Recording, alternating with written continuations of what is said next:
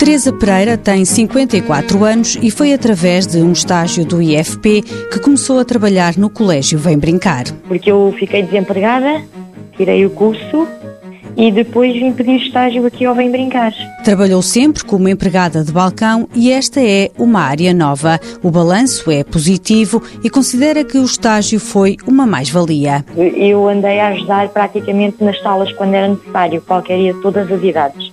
E, e Ajudava sempre.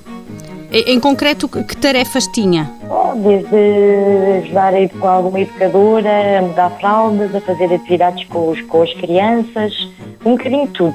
Entretanto, surgiu uma vaga e agora é responsável por uma das salas do berçário. A teoria é totalmente diferente da prática. O nosso dia a dia não tem nada a ver com aquilo que nós imaginamos.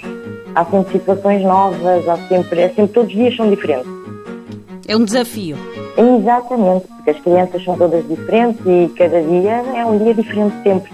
Eu às vezes os pais dizem, ah, bom trabalho, eu sem dúvida, porque aqui os dias são sempre diferentes, nunca são iguais, claro, temos a nossa rotina, não é?